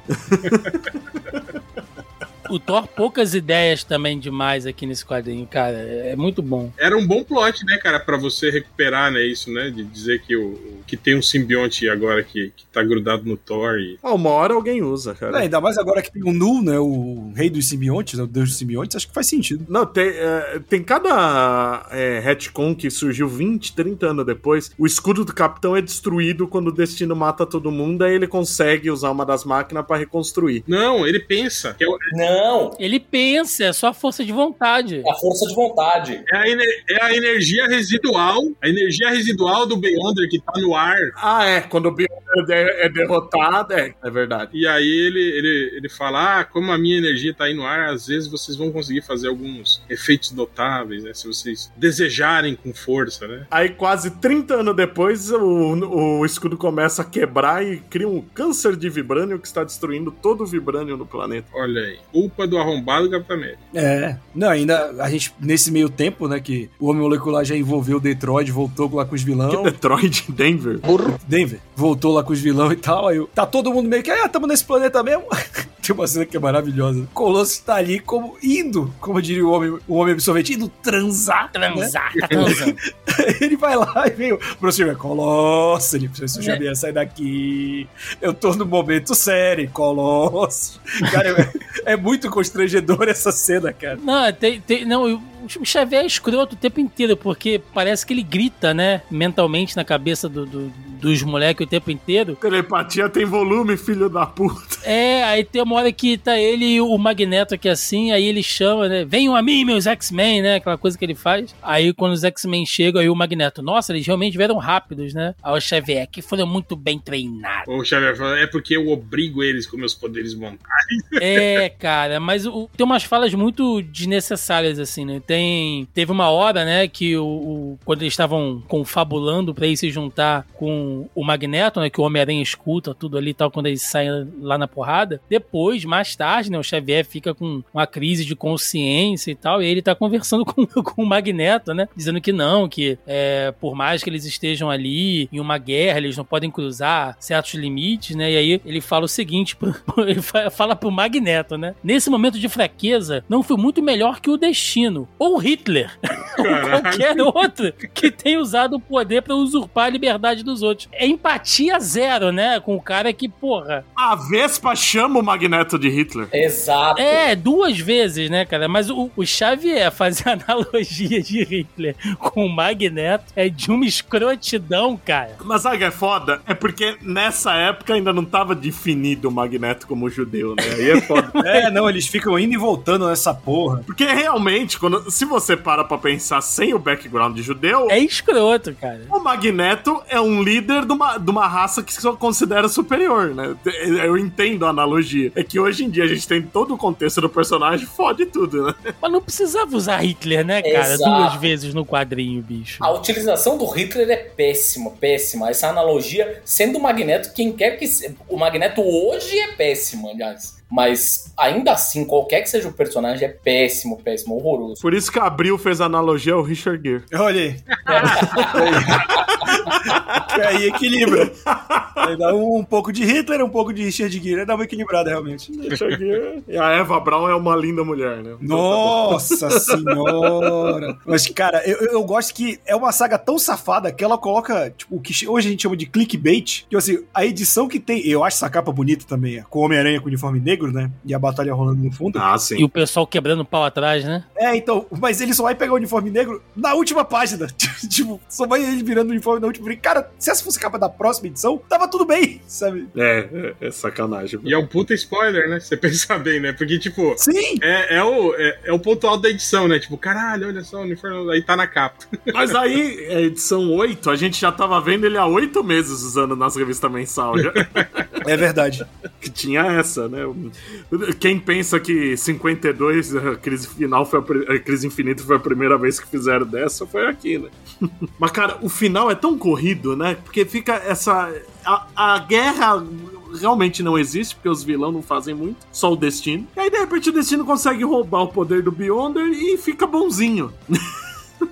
Conserta o rosto. Inclusive tem um diálogo que não tinha nas versões da Abril, que eu me lembre, que é do Destino Capitão América, que o Destino tá falando da alma da mãe presa pelo Mephisto, que ele vai libertar. Isso não, é, eu só li pela primeira vez na, na Panini esse diálogo. Mas é tão corrido esse final, aí o Garra Sônica, que é o Beyonder no corpo dele, sacaneia. E o Capitão tem que ser o Capitão pra derrotar, né? Inclusive o, o Mark Wade copiou, né, aqui. Eu não lembrava que o Destino mata o Capitão várias vezes, o Capitão volta.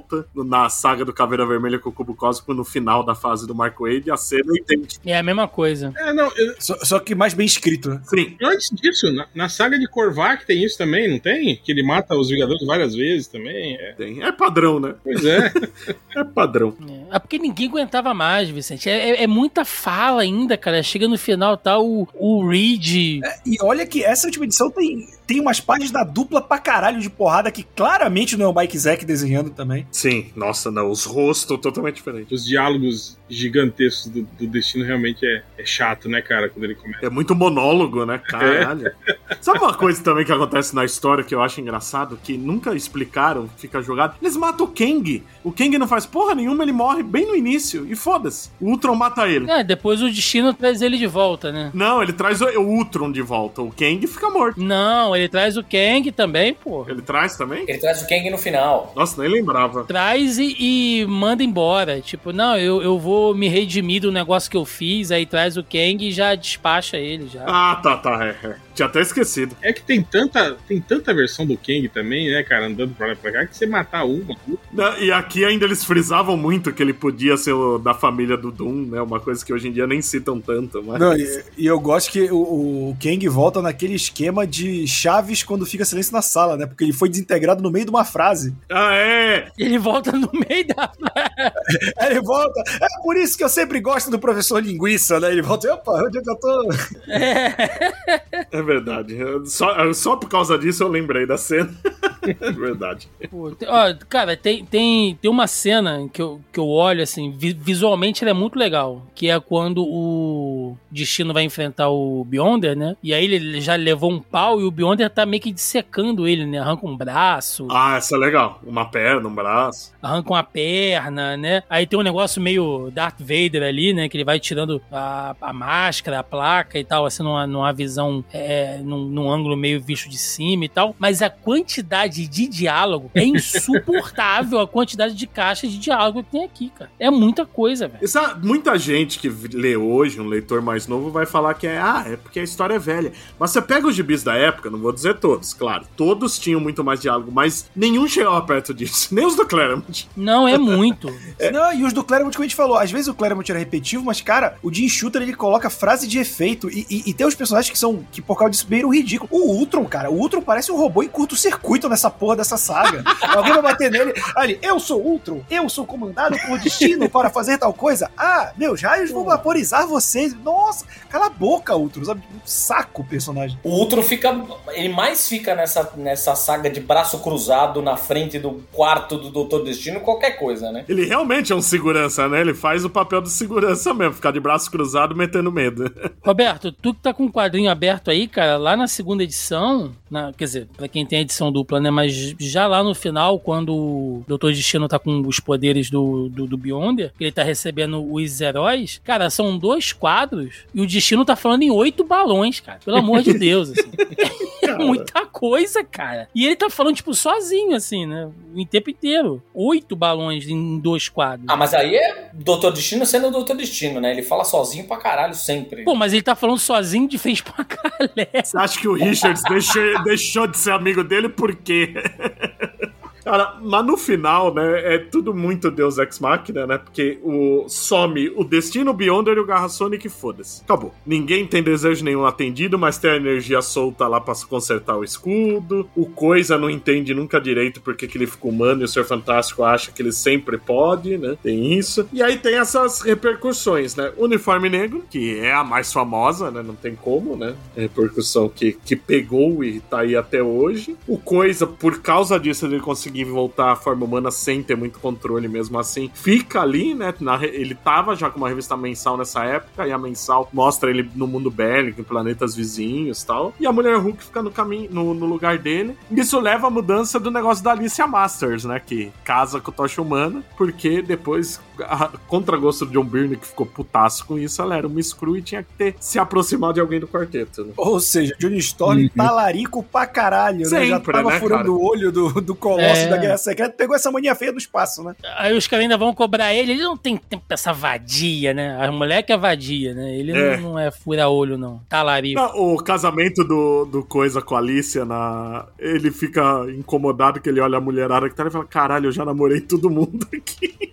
tá Medusa, Cristales, tá um monte de gente. Mas quem mais que tem? O Lockhead volta quase na última página com a dragãozinha dela só pra aparecer na história dos X-Men voltando pra Terra, né? Que o dragão fica gigante, parece um Godzilla. E por coincidência, os X-Men, por algum acidente, vão parar em Tóquio. Tem o negócio do Colosso Kitty, né? É. Tem, ah, o Homem Molecular, né? Que a partir daí ele vira um, um- personagem muito mais recorrente na, na, na Marvel, né? É. Sim, é, não, depois, depois vai ter algumas continuações das Guerras Secretas, né, e hoje em dia a gente tem um monte de Beyonder e tal, mas na época eles falavam que o, o Beyonder, na verdade, era um cubo cósmico que ganhou assim, é, consciência e se dividiu entre o Homem Molecular e o Beyonder. Eles tinham o mesmo poder, basicamente, né, isso naquela desgraça que foi Guerras Secretas 2, que faz essa parecer maravilhosa. É uma Guerra Secreta 2 tem um Beyonder com visualzinho anos 80 top, Rogério. Sim, Nossa. de ombreira metálica e brilhantina, bicho. Isso aí tem que valer alguma coisa. E, e mullet. Maravilhoso. Cabelo com permanente, né, cara? Aquele cabelinho fritinho assim e tal. Sim, é muito fofo. Aquele visu do, do Beyonder era botar um óculos nele ele virava o Erdal Yankovic. Nossa! Cara, mas o pior é que eu lembro, eu fiquei pensando, será que ele fez isso? Eu fui ver, é o Jim Shooter novo, cara. O Jim, o Shooter se transformou no Beyonder, cara. Cara, nossa. Eu sou Deus, né? Meu Deus do céu, cara. Vocês lembram um,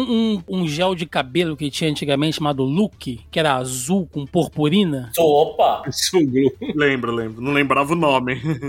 Então, claramente o Beyonder usando aquele negócio, né, cara? A cabeça. Ele usava todo o poder dele nisso, com certeza. E eu acho engraçado que eles dão a justificativa que quando ele chega no nosso, no, no nosso planeta, ele adota o corpo mais perfeito que ele conhecia, né, que era o do Capitão América. Aham. Aí quando ele encontra o Capitão América, o Capitão América fala: Ei, porra, esse é meu corpo, você não pode usar o meu corpo, né, cara? Você não pode ser eu, né? Você tem que ser você mesmo. Ah, beleza. Aí ele só faz o permanente na- no cabelo e pronto. Ah, Agora eu sei. Porra, mas o Capitão América já tem corpo roubado também, né? O Caveira Vermelha clona, porra. Sim, sim. É verdade. E tem uma consequência das Guerras Secretas que pouca gente lembra, porque ela, ela realmente acontece fora dela, né? Porque se a gente lembra lá no começo, né? Teve gente que ficou na Terra, né? Na hora que os Vingadores entram, o Visão, a Harp e a Feiticeira Escarlate ficar pra trás. Sim, sim. Aí todo esse conflito, enquanto eles estão sumidos e tal, quando eles voltam, o Visão decide criar os Vingadores na Costa Oeste. Uhum. Tem a Sui que tava grávida do bebê que só nasceu 20 anos depois.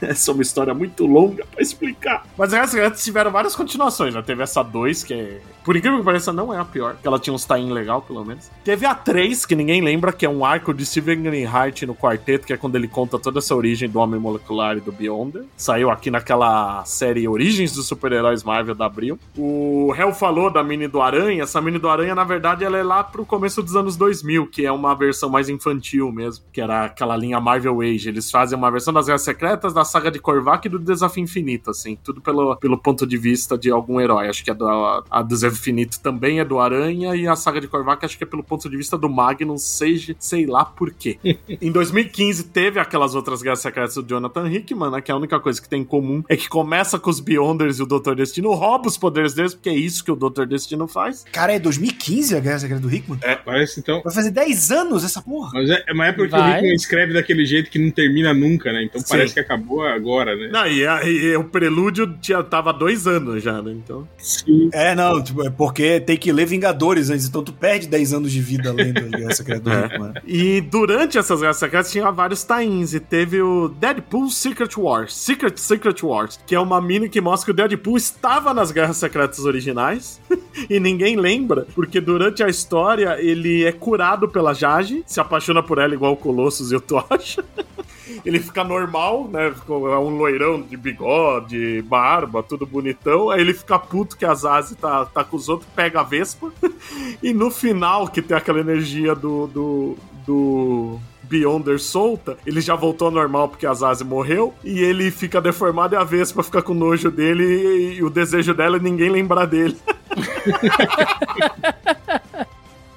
Mas ele tem o lado bonzinho. Ele deseja a Zage viva e mostra que a Zage voltou pro planeta dela e tá viva por causa dele. Olha aí. É uma minissérie muito imbecil. E é muito bom porque quando eles estão nas bases e tal, eles, eles, eles fazem o, o- as cenas igualzinho da minissérie e inserem ele na- na- na- nas cenas. Mas tem uma hora que ele acha na base uns armamentos e tem os escudos holográficos dos bonequinhos. Ele pega um escudo pra ele. Porra, muito maravilhoso aí, ó. É muito bom. Mas Guerras Secretas ficou. entrou pra história de qualquer jeito, né? Ah, aliás, tem mais uma. Ah, no finzinho do ano passado tá saindo uma, histó- uma mensagem chamada Secret Wars Battle World. Ela começa nos últimos momentos, quando eles estão. O Reed tá preparando pra levar todo mundo pra Terra. O Aranha e o Tocha são arrancados de lá, levados pra outro planeta. Ou, eu não lembro se é outro planeta ou outra parte do mundo bélico, pelos outros Beyonders, que são os mais antigos, que ele fala: Ah, esse Beyonder novo, não entendi porque ele fez isso, mas vamos testar também. Aí o que eles fazem? Uma guerra secreta com o Aranha, Tocha Humano, Duende Macabro, Barão Zemo, Demolidor, todos os personagens que saíram os bonecos. No... Justificar a segunda linha de, de brinquedo. É. E o pior que tá sendo legal, tá na segunda edição, tá até que divertida essa desgraça.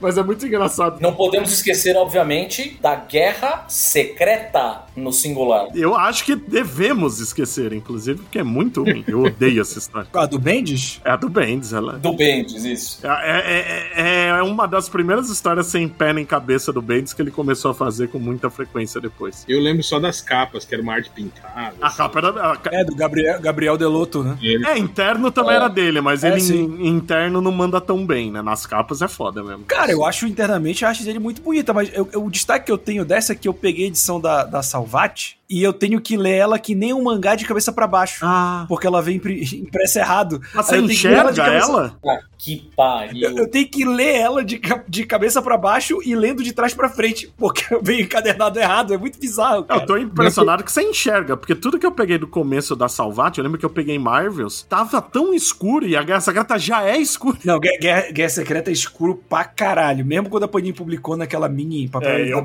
peguei na mini na época, eu lembro. Eu tenho a mini, mas perdeu. Aí eu peguei a da Salvat, aí eu tenho todo esse trabalho Nossa senhora, não, não vale esse trabalho. Mas, tipo assim, todas foram impressas assim ou só a que você comprou? Cara, excelente pergunta essa sua. Eu, eu nunca fui atrás pra saber. Fica o Eu- questionamento eu- pro ouvinte aí. É. Vo- Você A que minha acho que comprou. tá normal aqui, cara. Tá? Não sei se tá escuro, mas também a minha É, visão já você tá sabia, merda, né, né? Roberto? que Você podia voltar lá e, e, e trocar, né? Na, onde você comprou, né? Ah, não, mas foi daquela que eu comprei e eu fui abrir pra ler muito tempo depois. Ah, É lombadeira, né? lombadeira é foda, né? Ah, o nome disso é Eu tenho uma pilha de leitura enorme e eu não tenho responsabilidade nenhuma sobre o que eu compro. Ah, mas eu, eu mesmo que eu não vou ler agora, eu sempre tiro do plástico, folheio pra, pra ver se. Ah, não, eu, eu tiro do plástico, mas, tipo assim, as da Panini ainda tem aqueles plásticos que é entre a capa e a primeira página. As da Salvat não tem. Da Panini Caramba. eu sempre abro o que eu pego e tiro todos os plásticos possíveis. Odeio aquele plástico. Eu também odeio, nossa. Que ódio. Eu não gosto. É só pra evitar que a cola da capa não grude na primeira página. Eu tenho um ódio desgraçado disso.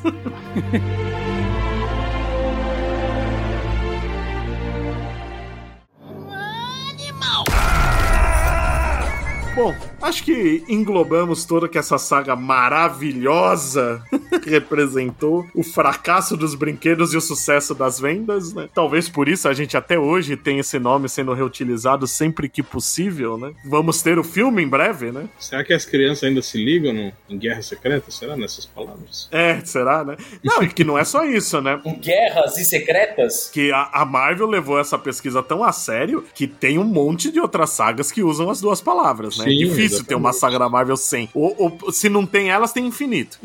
Ela É a Marvel usando o SEO antes do SEO existir. Antes dessas, as guerras infinitas. Que teve também. Droga. Já teve guerra e guerras infinitas. Realmente ela, ela usa sempre, não tem como contradizer isso. Bom, eu acho que a gente pode fazer uma rodada final com cada um destacando um grande momento, um momento que marcou. E nesse caso a gente sabe que o grande momento pode ser um momento negativo, porque é muito mais fácil de encontrar nessa história também. Né? Começar com você, Hel. Cara, pra mim é a, a, a batalha entre o, o Dr. Destino e o Beyonder. Aquelas cenas dele sendo. dele sendo desse- tendo membros decepados e depois ser, ser meio dissecado pelo Beyonder. Aquilo eu lembro que pra eu, um, jovenzinho de 10 anos lendo isso no HQ, eu falei, caralho, velho. Olha só, né? Tipo, o- o- aquele restinho de pele sobrando lá no, no tornozelo dele, pendurado, assim, É. cara, aquilo era bem. Eu falei, caralho, velho. Mas quando você puxa aquela pele do frango. Sim. Foi bem impactante, assim, eu achei foda, assim, falei, olha aí, cara, meu Deus, olha que, que história adulta, né? Que adulto. Nem parece que é pra vender bonequinho. Pra não vender bonequinho, inclusive. e você, Thiago Almeida? Ah, cara, a- além dessa cena que o que o Raul falou que é muito boa, né? Eu vou, vou pegar toda aquela sequência da- de quando joga aquela montanha em cima deles, né? Puta, essa é legal pra caralho. E aí o Hulk tá segurando ali e tal. E na sequência já volta o Thor, né? Com a, com a, com a Encantor lá. Estavam transando. E aí eles voltam e, e o Thor sozinho começa a descer o sarrafo em geral, né? Começa a descer o cacete e tal. E aí é aquele. Podia estar lá antes, né? Esse corno.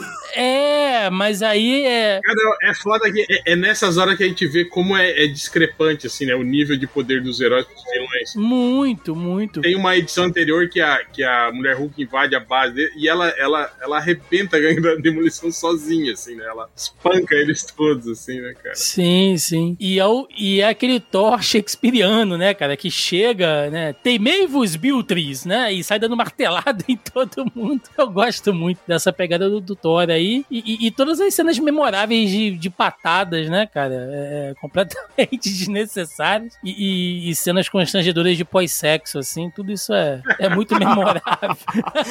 Essa cena da montanha, inclusive, na minissérie Deadpool, ele fica xingando o Hulk pra ele ficar mais nervoso e aguentar a montanha. É muito bom. E você, Thiago Cardinho? Bom, qualquer coisa relacionada ao Doutor Destino eu poderia dizer. Essa cena, que é o meu vilão favorito desde sempre, essa Guerras Secretas é o supra-sumo do Doutor Destino, né? Assim, ele.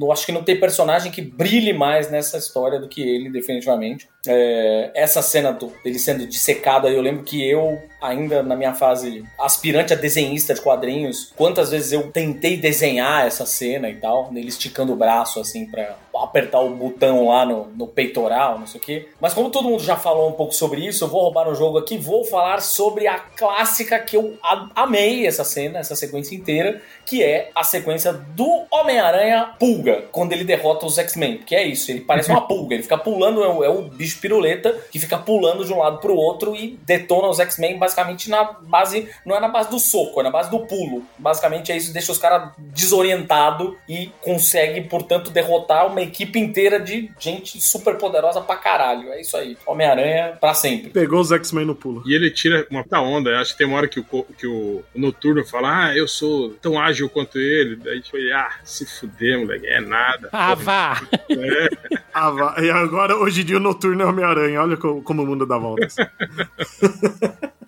e você, Roberto? Cara, o pior é que eu lembro de ler essa história quando moleque, e ela é bem pra criançada, né? Ela, ela deixa a gente empolgado. Tipo, o uniforme negro do Aranha, mas eu vou falar que quando eu li, e eu ainda era moleque, não tinha tanta noção de cronologia, a cena da penúltima edição, quando termina com aquela energia matando todos os heróis, eu fiquei tipo, caralho, Já pensou se tivesse terminado ali a minissérie? Nunca tivesse, não tivesse a próxima edição. porra, eu, eu ia ficar maluco, né? Tipo, os cara, mas eu quando era moleque, fiquei, caralho, como assim? E é uma das. A gente fala, né, que a reta final já é meio desenhada moda caralha, mas essa página em si ela é bem impactante, cara. Eu lembro que a primeira vez que eu li eu fiquei maluco assim. E acho que é bem o, a megalomania dessa saga, né? Passar bem a ideia do que eles querem fazer. Mas e pra você, Leonardo Vicente, qual foi o momento marcante de Guerras Secretas? Eu só queria dizer que eu tô folhando e eu tô dando risada sozinho de ver a mulher Hulk com esse visual da época que não era uniforme, ela usava roupa de ginástica e ela tá sempre com uns puta meião, né? Polaina, é. É, Ah, muito engraçado. eu gosto quando ela apanha do- dos vilões que a, a Titânia tá batendo. Porra, Roberto! Ah, essa! Eu gosto quando ela apanha, é foda. Não, não, é que tipo, a Titânia tá batendo e a Titânia tá batendo no chão, ela não tá acertando, né? Olha o ato falho aí, ó. Olha o ato falho aí, ó. Tô que nem o Jim Shooter, né? Ofendendo as minorias. ali. É, Tô que nem o Homem de Ferro do Jim Shooter, né? Porque se fosse preto, tu não tava ajudando, né? Caralho. Desnecessário. Mas a, a cena mais memorável pra mim é o Ben Green e o Gavião Arqueiro brincando de bate-palminhas com o Lagarto e o Garra Sônica. Caralho, Caralho. é sensacional. É muito do nada essa cena. É sensacional. E o Ben Green, nós temos classe demais para recorrer, re- recorrer à violência como vocês bárbaros. O Ben Green, O né? Ben Green, né? O Garra Sônica nessa história, eu, eu, eu não entendo o que aconteceu aqui. Que ele tá aqui pra puro alívio cômico e de repente ele vira o Deus Ex Machina. Eu acho que ele só tá porque foi o Jim Shooter que escreveu a história que ele fica preso na nave do Galactus, a história da Cristal. Acho que é só por isso que ele tá. Sim. Esse visual do Garra Sonic é muito merda, né, cara? Ah, eu adoro por ser merda. Ele- eu, eu concordo que é merda, mas eu gosto. Aquela sunga parece que foi recortada com aquela tesoura de criança, né? Que faz. Parece aqueles uniformes de herói da Hanna-Barbera, né? Que era sempre pontiagudo, né? É. Não, e ele fica ecoando o tempo inteiro, né? Porque eu tô louquinho, oquinho, oquinho, oquinho. Pô, troço irritante, cara. Imagina se ele enfrenta a Echo. Meu Deus. Eu vou parar por aqui. Já estou no nível da história. Ah, apesar de tudo, né, cara, o, o que fica é que realmente, na época, teve impacto, né? Independente da qualidade. Um que os leitores ainda não eram leitores tão velhos, mesmo a geração da época, né? É quando começa, é a década que começa a ter leitores mais velhos. E realmente a interação dos personagens, embora mal feita, não era uma coisa que acontecia sempre como hoje, né? Que a gente tem duas sagas por ano, né? Era uma novidade ver essa turma junto. Não, é, é ruim, mas a gente se divertiu demais, cara, com isso aí. Sim, Tá louco. Eu diria que é ruim, mas não chega a ser ofensivo, né? Com algumas séries. sim, ofensivo é o 2. Guerra Secretas 2 é ofensiva. Mas lá tinha os Tain pra ajudar. Não, dois, meu Deus do céu, cara. Os Tain tem umas coisas legais, mas a, a saga é mil vezes pior que essa. Meu Deus do céu. Foi, foi o, o- o- o prego no caixão do Jim Shooter, inclusive, né? É, e não, e pior, e o, o Al Milgrom desenhando ainda, que é horrível, né? Sim, que ele é um bom arte finalista, mas como desenhista nunca prestou, né? Meu Deus do céu. Uhum. Não, não dá. Bom, vamos lá pros jabás. Hell, onde as pessoas te encontram. Bom, toda sexta-feira lá no melhoresdomundo.net sai o nosso podcast. Vocês podem encontrar ele aí em qualquer agregador. Sempre pelo menos três horas de pessoas falando sobre nada e sobre tudo ao mesmo tempo. Inclusive isso mesmo, ao mesmo tempo que você não consegue entender direito. Mas é isso aí. É o que tem pra vocês.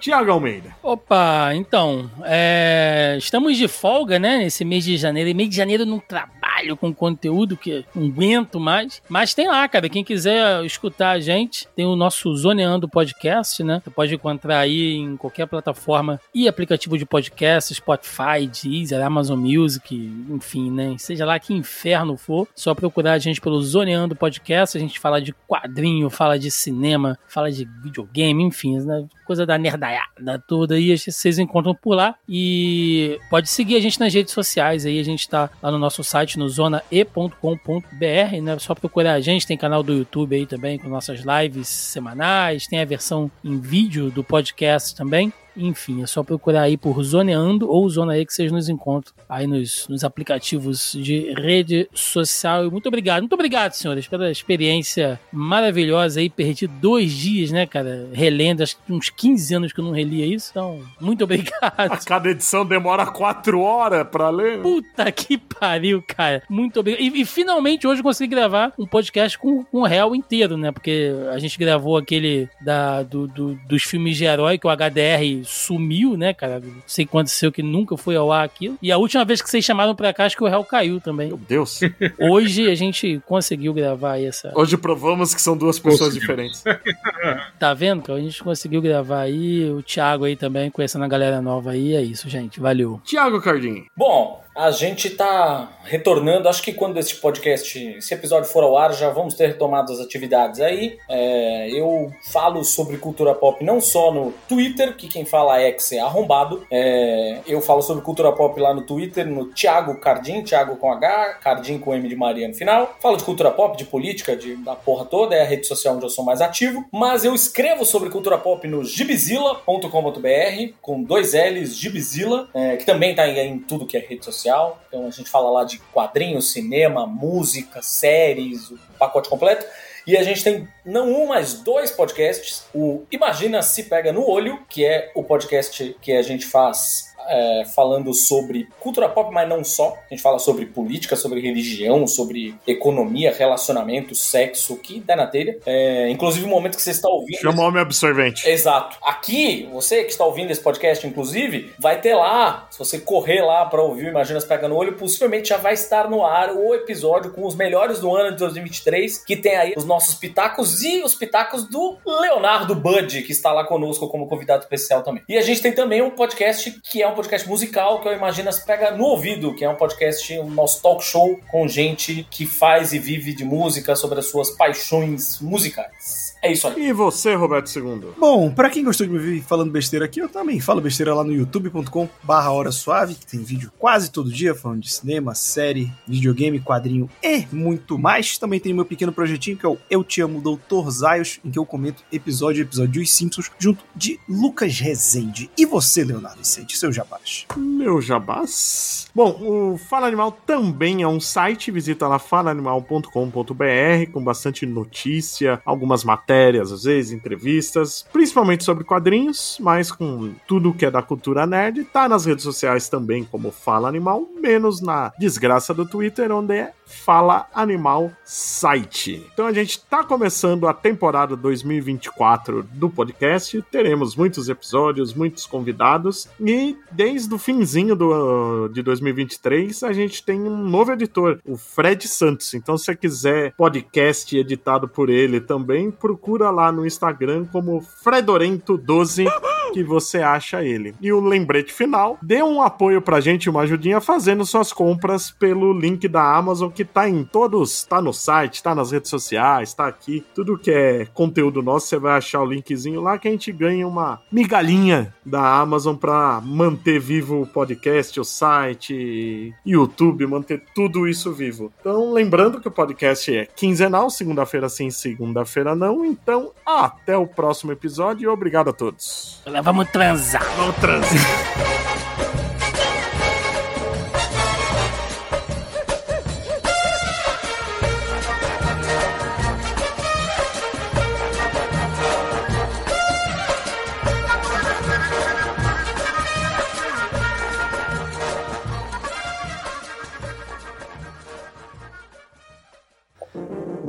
Este programa foi editado por Audi Edições.